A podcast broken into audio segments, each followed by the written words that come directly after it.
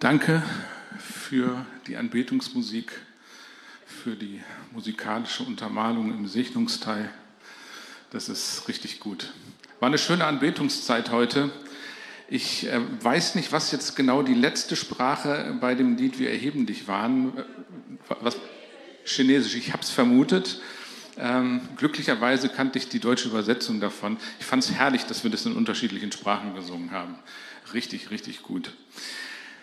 Ja, wir sind in der Predigtreihe. Nee, bevor ich das sage, wollte ich noch sagen, ähm, bei den Royal Rangers ist auch wirklich was los. Äh, es ist nicht nur so, dass wir heute äh, eine neue Stammleiterin und Stammwärtin hier eingesegnet haben, sondern ähm, ich habe ähm, ganz viele Anträge für Fortbildung und hier und da und dort unterschrieben.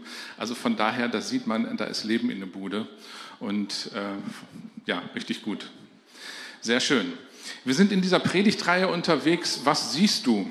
Unter Umständen siehst du gerade auf deine Uhr und fragst dich, jetzt noch eine Predigt? Ja. Aber ich passe mich an die Situation an. okay.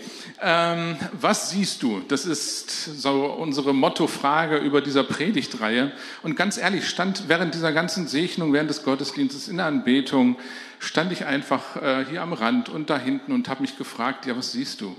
Ich sehe Leben. Ich sehe, dass Menschen mit Gott unterwegs sind. Das ist das, was ich hier heute im Gottesdienst sehe und ich finde es herrlich. Äh, ich sehe so unterschiedliche, viele Gesichter, wo ich einfach sagen muss, ja, das Reich Gottes hat einfach ganz viele unterschiedliche Gesichter und Menschen mit unterschiedlichen Geschichten. Und das wurde heute hier im Gottesdienst auch sichtbar.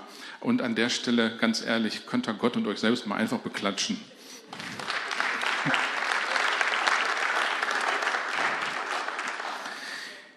Was siehst du? Es gibt Menschen, die wenn Sie ein Glas Wasser vor sich haben, das nur halb gefüllt ist, entweder sehen, dass das Glas halb leer ist oder halb voll ist.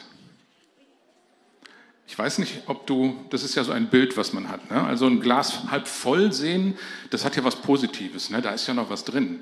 Ein Glas, das halb leer ist, das ist schon so auf dem absteigenden Ast, die ganze Geschichte. Ne? Und so sind auch wir Menschen manchmal gestrickt und manchmal auch sehr unterschiedlich gestrickt. Denk mal vielleicht an deine eigene Familie, denk mal an dich selbst, wie du da selbst so aufgestrickt bist, äh, aufgestellt bist. Oder äh, denk mal an deinen Arbeitsplatz, Schule, irgendwo, wo du in einem Team bist. Meistens finden sich diese beiden unterschiedlichen Charaktere innerhalb einer Gruppe wieder.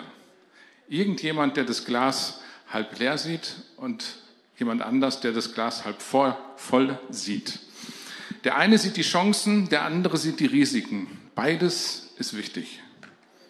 Das eine spricht nicht gegen das andere, sondern es ergänzt sich, wenn man es wirklich gut zusammenbringt und nicht als ein Gegeneinander oder so sieht. Ja?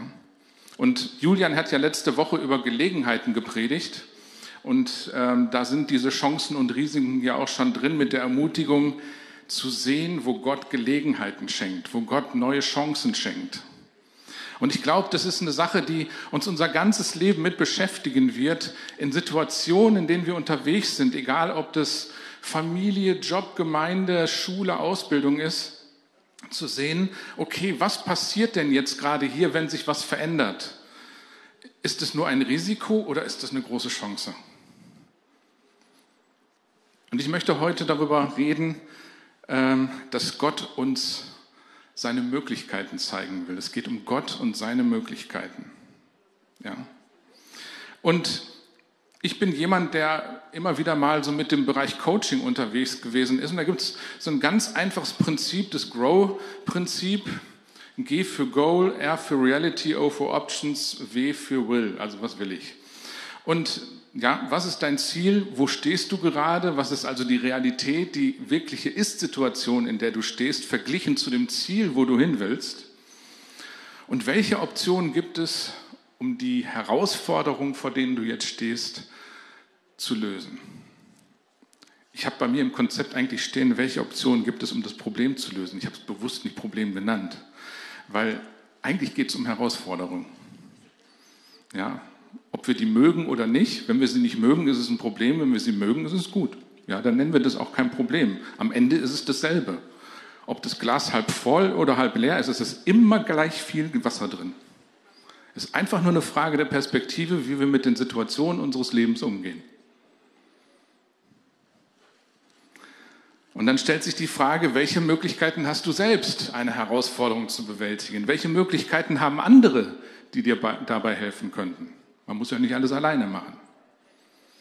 Und welche Möglichkeiten hat Gott? Den haben wir nämlich manchmal nicht in der Rechnung drin.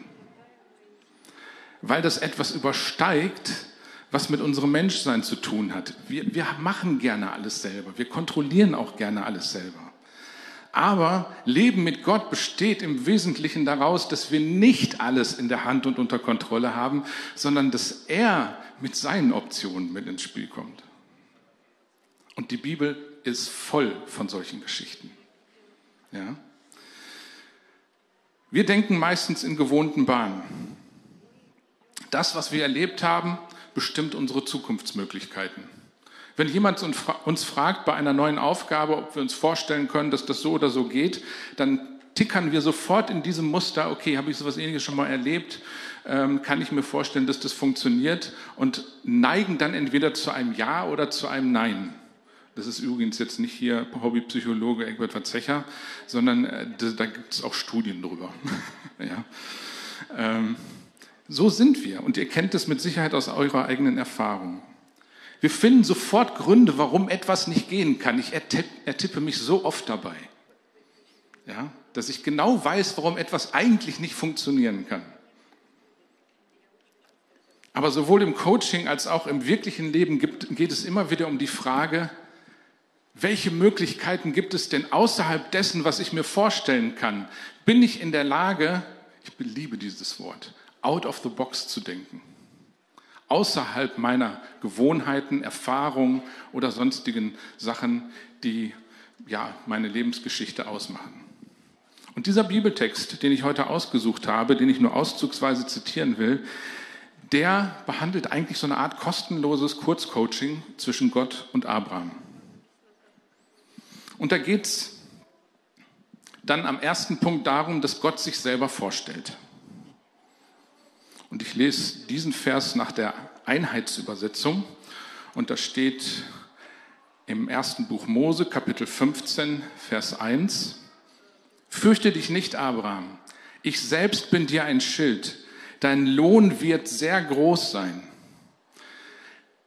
Gott betritt die Szene. Abraham hat gerade einige gute Erfahrungen hinter sich eigentlich. Und dann kommt Gott ins Spiel und sagt, fürchte dich nicht. Es gab noch nichts, wovor er sich fürchten konnte, außer dass Gott ihm begegnet. Das kann einem manchmal schon Angst machen. Ich kenne das auch. Ja, weil Gott hat manchmal Ideen. Hm. Fürchte dich nicht, fürchte dich nicht vor einer Begegnung mit Gott. Und ich weiß nicht, wie du aufgestellt bist, wenn Gott dir wirklich auf eine Art und Weise begegnen würde, die du nicht selbst geplant hast. Also wenn das alles immer so läuft, wie wir uns das vorstellen, ist ja alles easy. Aber was passiert, wenn Gott sich in einer Art und Weise in deinem Leben meldet, die du nicht geplant hast, stand nicht in deinem Kalender dran, drin und kommt einfach völlig überraschend daher. Und Gott sagt dir einfach, fürchte dich nicht. Ich bin der, der dich schützt. Und dieses Wort, was da steht, ich bin dein Schild, kann man auch übersetzen, ich bin dein Gönner. Ich bin jemand, der gut für dich ist, der dir Gutes tun will und dein Lohn wird sehr groß sein. Das heißt, er bringt auch mit rein, äh, Gott bringt mit rein, was er dem Abraham zeigen will. Ich weiß nicht, wie er manchmal reagiert, wenn irgendjemand, also ich beschreibe es mal aus meiner Warte. Ich habe in meinem Pastorendasein in manchen Situationen, das ist nicht immer so, ja, ansonsten würde ich mir echt Gedanken machen. Ich habe es manchmal erlebt, ähm, dass wenn ich bei Personen anrufe in der Gemeinde und frage, ob wir uns mal auf einen Kaffee treffen können. Also ich trinke einfach gerne Kaffee. Und den dann noch miteinander zusammen. Ob wir uns mal auf einen Kaffee treffen können, dann kriege ich schon so die leichte Starre im Hintergrund am anderen äh, Ende des Hörers mit. Und mittlerweile weiß ich das, dass sowas auftreten kann. Das muss nicht sein, aber es kann, weil auf einmal der Gedanke hochsteigt, oh Mist, was will der von mir? Was habe ich falsch gemacht? Je nach Geschichte, Lebensgeschichte und Prägung kommen da sehr unterschiedliche Gedanken hoch. Ja? Klammer auf, wenn Menschen immer Angst haben, dass sie was falsch gemacht haben, wenn der Pastor sich meldet, dann müssen wir reden auf mehreren Ebenen. Ja. Und das ist der Effekt hier bei Abraham. Und Gott spricht rein, fürchte dich nicht, ich habe eine richtig gute Idee für dich. Aber erst will ich dir sagen, wer ich für dich bin. Das ist noch viel wichtiger als die Idee, die ich für dich habe. Ja, so bin ich, spricht Gott zu Abraham. Ich bin dein Schutz, ich bin dein Schild, ich bin da für dich. Ich bin dein sehr großer Lohn. Was sagt dein Gottesbild dir? Ja? Hast du diese Reaktion in deinem Herzen, dass du dich fürchten würdest? Oder denkst du, oh ja, egal was es ist, ich bin offen für eine Begegnung mit Gott. Ich glaube an diesen Gott, der Gutes für mich will. An dieser Geschichte habe ich, an dieser Stelle habe ich eine Geschichte von mir mit reinbringen wollen, die ich aber jetzt aus Zeitgründen weglasse, weil ich eine weitere gleich erzählen will. Gott kümmert sich auf jeden Fall um uns. Fakt. Habe ich oft erlebt. Und dann geht es weiter. Gott zeigt dem Abraham seine Möglichkeiten. Es ist interessant, wie Abraham reagiert. Ich weiß nicht, wie du reagierst, wenn Gott so auf dich zukommt äh, und er mit dir redet meistens, wenn Gott mit uns redet und wir stellen tatsächlich fest, dass er mit uns redet, dann reagieren wir, glaube ich, nicht immer so ganz bewusst, sondern das ist eher so manches unter der Motorhaube, wo wir selber gar nicht richtig drauf gucken wollen. Ja? Wo unsere Fragen und Zweifel sind, wo unsere Abneigungen sind und unser Sicherheitsbedürfnis sich sofort meldet. Und Abraham entgegnet hier, zu dem, zu dem Zeitpunkt heißt er übrigens noch Abraham, der Vater der Erhabene. Erst später wird er zum Vater vieler Völker. Da steht hier im Vers 2, Ach, Herr mein Gott, was willst du mir denn schon geben? Du weißt doch, dass ich keinen Sohn habe. Du selbst hast mir Kinder versagt. Und ohne einen Nachkommen sind alle Geschenke wertlos. Ein Diener meines Hauses, Eliezer aus Damaskus, wird meinen ganzen Besitz erben. Abraham ist total ehrlich. Der redet gar nicht um heißen Brei rum. Der tut nicht so, äh, als wenn er jetzt irgendwie ähm, ja, eine, eine fromme Geschichte da abziehen müsste. Der hat wahrgenommen, dass Gott ihm begegnet. Definitiv. Und genau deswegen reagiert er so ehrlich. Ach Herr, was willst du mir denn schon geben? Da merkt man diesen Frust ja, die Enttäuschung, die in Abraham ist, weil er sich so gerne Kinder gewünscht hätte, weil er gerne welche gehabt hätte und sie haben es so oft versucht und immer wieder gehofft und immer wieder gehofft und immer wieder nichts. Und irgendwann begräbt man das dann auch. Und in diese Situation begegnet Gott ihm, weil Gott mit der Geschichte noch nicht fertig ist, weil er mit Abraham noch nicht fertig ist, weil er noch einen viel größeren Plan hat als das, was Abraham sehen kann. Ja? Und dann lesen wir in Vers 5, er führte Abraham aus dem Zelt nach draußen und sagte zu ihm, das ist jetzt nicht so kriegsentscheidend, was da steht, dass er ihn aus dem Zelt herausführt, aber Oft ist es einfach wichtig, dass wir mal aus dem Gewohnten herausgehen und irgendeine andere Position einnehmen, innerlich vor allen Dingen. Ja, an der Stelle war es jetzt wirklich äußerlich, aber dass wir auch innerlich mal eine andere Position einnehmen und versuchen, Dinge aus einem anderen Blickwinkel zu betrachten. Egal um was es geht. Er führte Abraham aus dem Zelt nach draußen und sagte zu ihm, Schau dir den Himmel an und versuche die Sterne zu zählen. Genauso werden deine Nachkommen sein, unzählbar. Gott ist ein sehr praktischer Gott. Ähm, es muss ein herrlicher Sternenhimmel gewesen sein. Ähm, und das zu sehen, also ich liebe es selber gerne, den Sternenhimmel zu sehen. Wir sind als Familie oft auf Korsika gewesen und ich liebe es nachts dann vorm Zelt zu sitzen oder vorm Wohnwagen, wie auch immer, und gucke einfach in den Himmel. Das ist schön. Allein der Anblick ist schon schön. Und Gott spricht über dieses Bild, was Abraham da sieht, zu, zu ihm und sagt, genauso werden deine Nachkommen sein, unzählbar. Zwischen den Zeilen steckt da eigentlich die Frage von Gott, aber da, an der Stelle war jetzt Gott nicht so coachingmäßig unterwegs, sonst hätte er nur gefragt. Ja. Aber zwischen den Zeilen steckt die Frage, was siehst du, Abraham? Ja. Und was bedeutet das? Gott versucht den Abraham aus seiner Sichtweise herauszuholen und ihm etwas zu zeigen, was er vorher nicht gesehen hat. Es geht um das, was Gott auf dem Schirm hat, was Gott auf, auf seinem Zettel stehen hat, was Gott an Möglichkeiten hat. Und wir erinnern uns, Gott stellt sich als erstes dem Abraham als ein Belohner und als seinen Schutz vor. Und jetzt zeigt er ihm konkret, warum er sich so vorstellt. Weil nämlich unser Glaube nur darauf beruht, dass Gott etwas kann, sondern dass Gott so ist, wie er ist. Ja, wenn wir unseren Glauben immer nur darauf fokussieren, dass etwas passiert, was Gott kann, ich weiß nicht, wie lange das Mikro noch kann, ähm, dann kann das echt schwierig werden mit dem Glauben. Aber Vertrauen ist eigentlich immer eine Beziehungsgeschichte. Und deswegen stellt sich Gott auch zuerst als Person vor mit seinem Charakter, mit seinem Wesen, damit Abraham ihm vertraut und nicht nur dem, was er kann.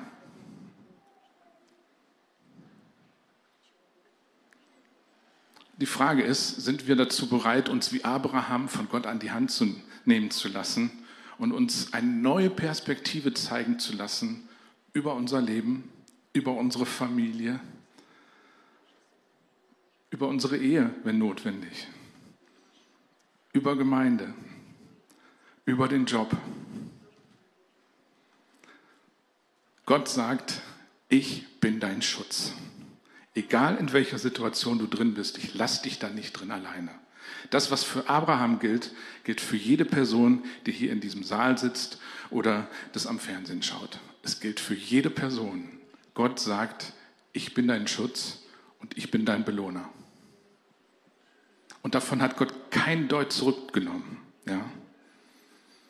Sind wir bereit, uns davon Gott an die Hand nehmen zu lassen und uns seine Möglichkeiten äh, zeigen zu lassen und nicht festzuhalten nur an unseren Erfahrungen. Das ist das Ding. Ich erlebe das für mich selber immer. Wenn es darum geht, etwas Neues mit Gott anzupacken, dann äh, geht es auch immer darum, irgendetwas anderes loszulassen. Ansonsten wird es nicht funktionieren.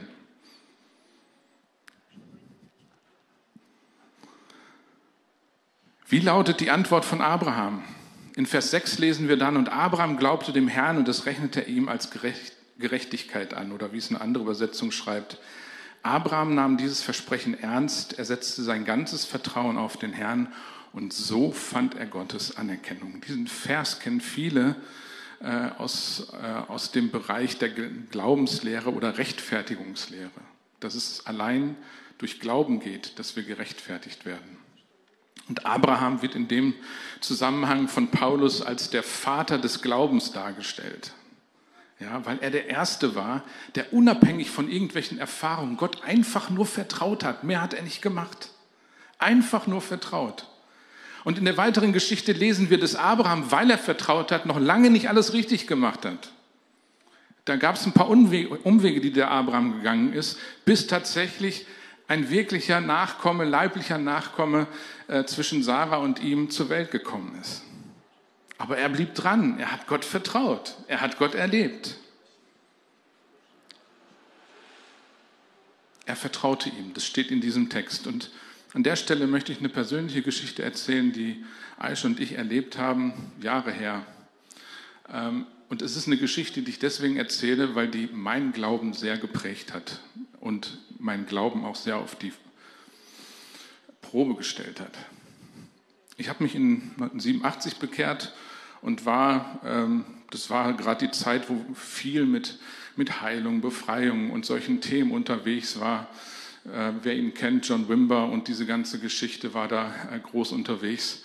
Das hat mich total angesprochen. Andere Impulse, die ich mit aufgenommen habe.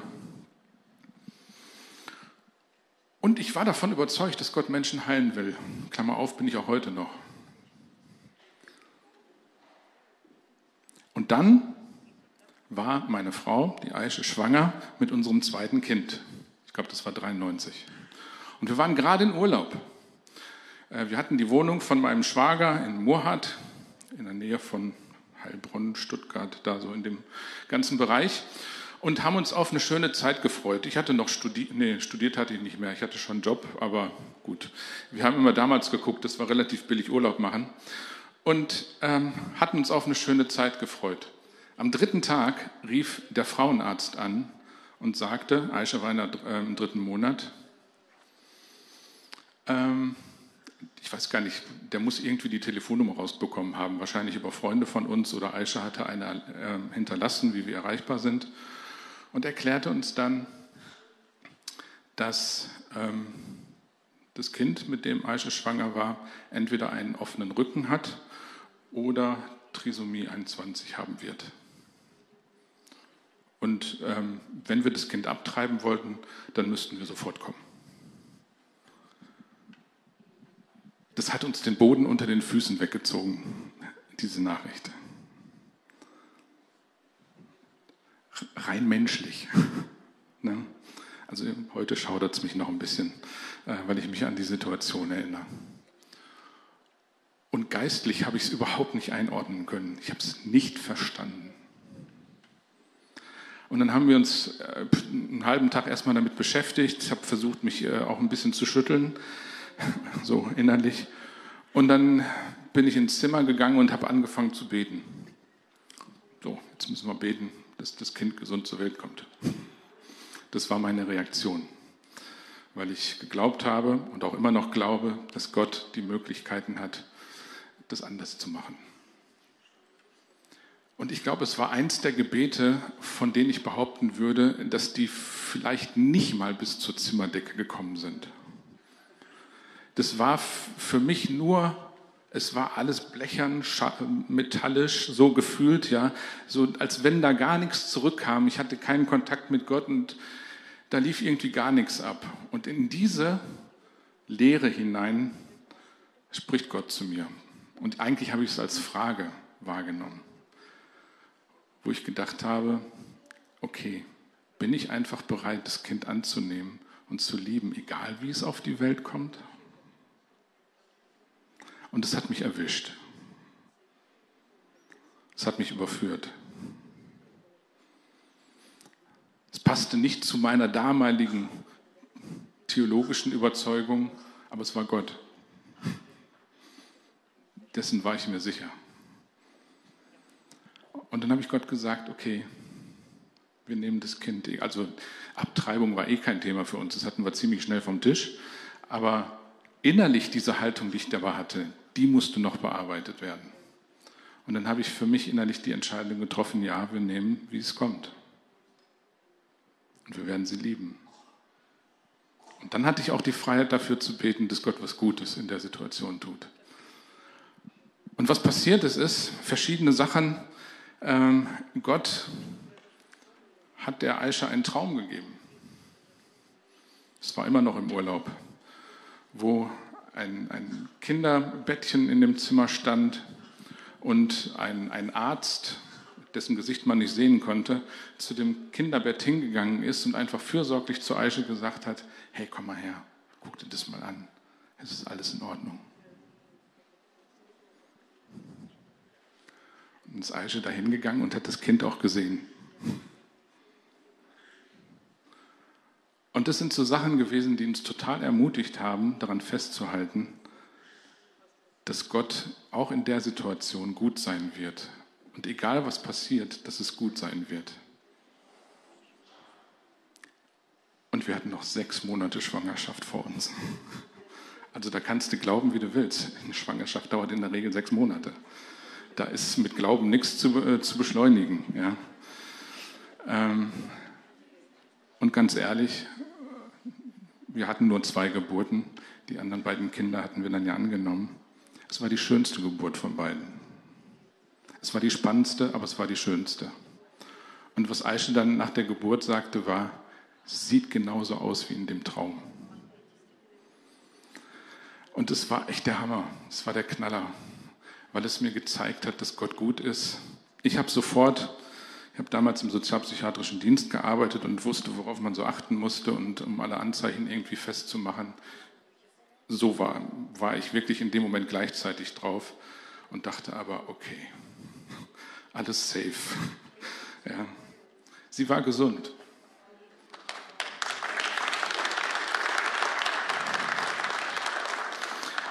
Und da sind wir bis heute für dankbar.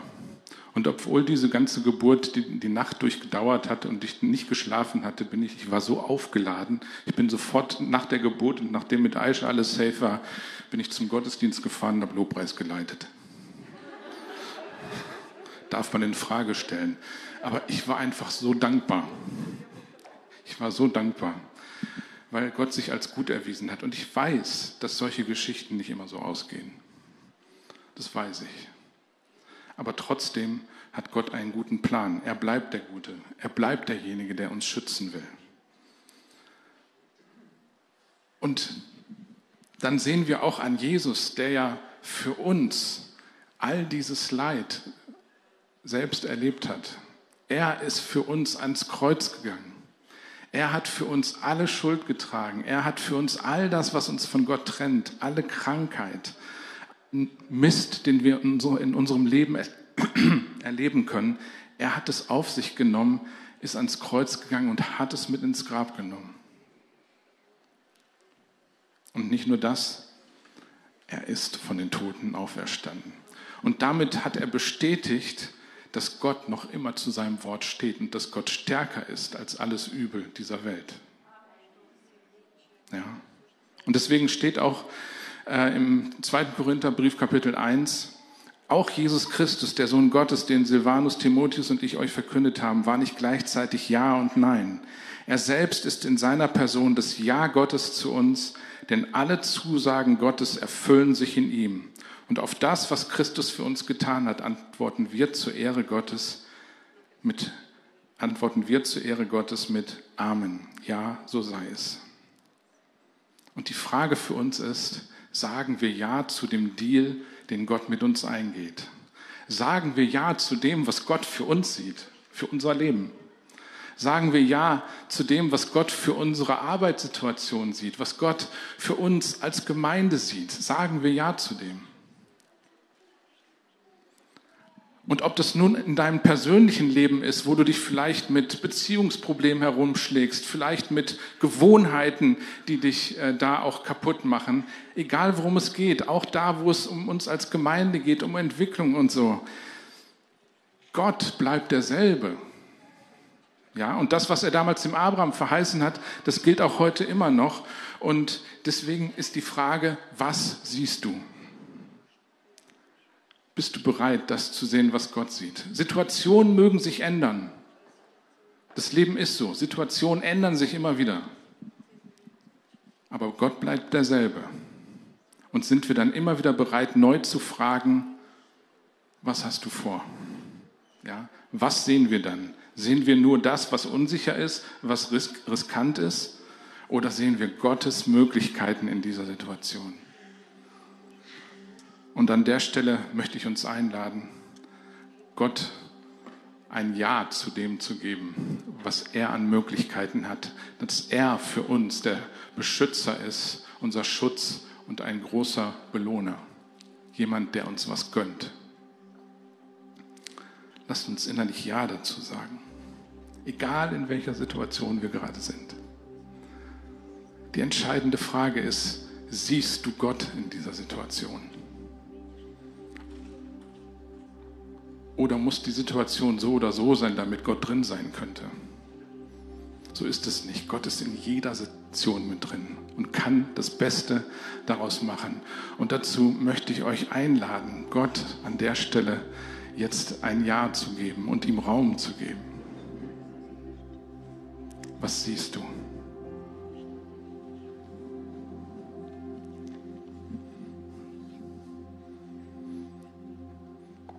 Vielleicht hast du heute erste Mal von so einem Gott gehört, der es hinkriegt, auch in negativen Situationen gut zu sein und für dich da zu sein.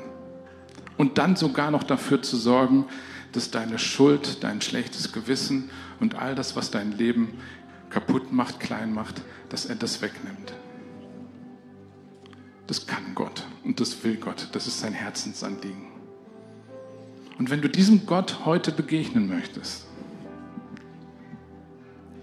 dann ist es möglich. Weil es nicht mehr braucht als das, was bei Abraham abgelaufen ist. Abraham vertraute diesem Gott, der es gut mit ihm meinte. Er sagte Ja zu ihm. Und wenn du heute in deinem Herzen Ja zu Jesus sagst, der alles für dich getan hat, der dich mit dem Papa im Himmel zusammenbringt, dann wird Gott über dich genau dasselbe denken wie das, was er über Abraham gedacht hat. Er hat sich gefreut. Er hatte Wohlgefallen daran und macht dich zu seinem Freund, zu seinem Kind, zu einem Teil seiner Familie. Und da möchte ich jetzt gerade für beten. Und wer das mitbeten möchte, kann das einfach in seinem Herzen mitbeten, bejahen.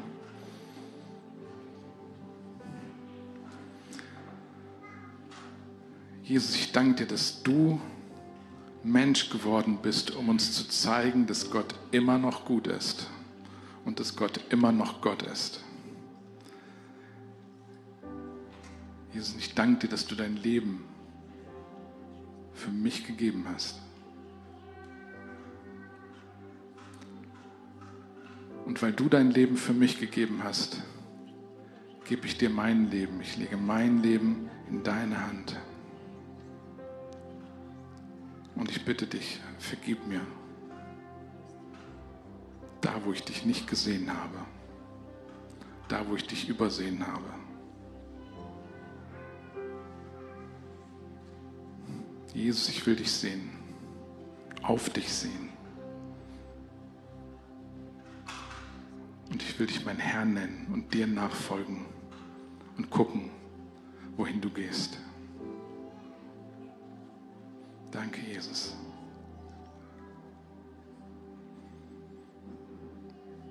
Halleluja.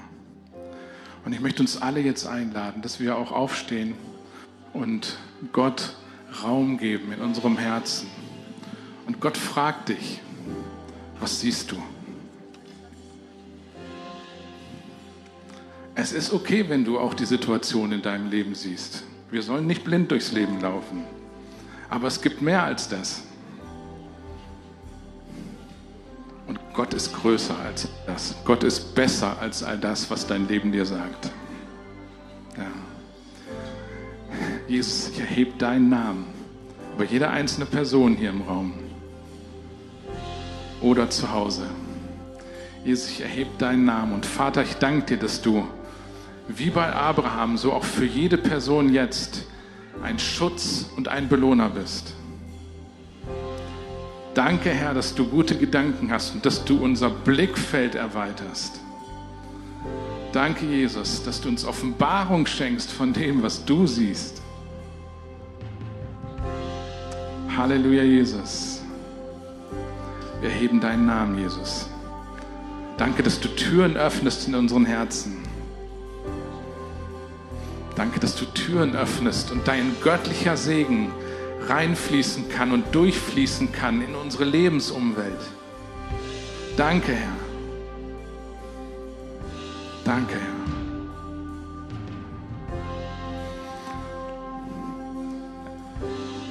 Ich möchte euch ermutigen, denkt nicht zu klein von Gott. Es wird sich vielleicht nicht jede Situation immer sofort ändern.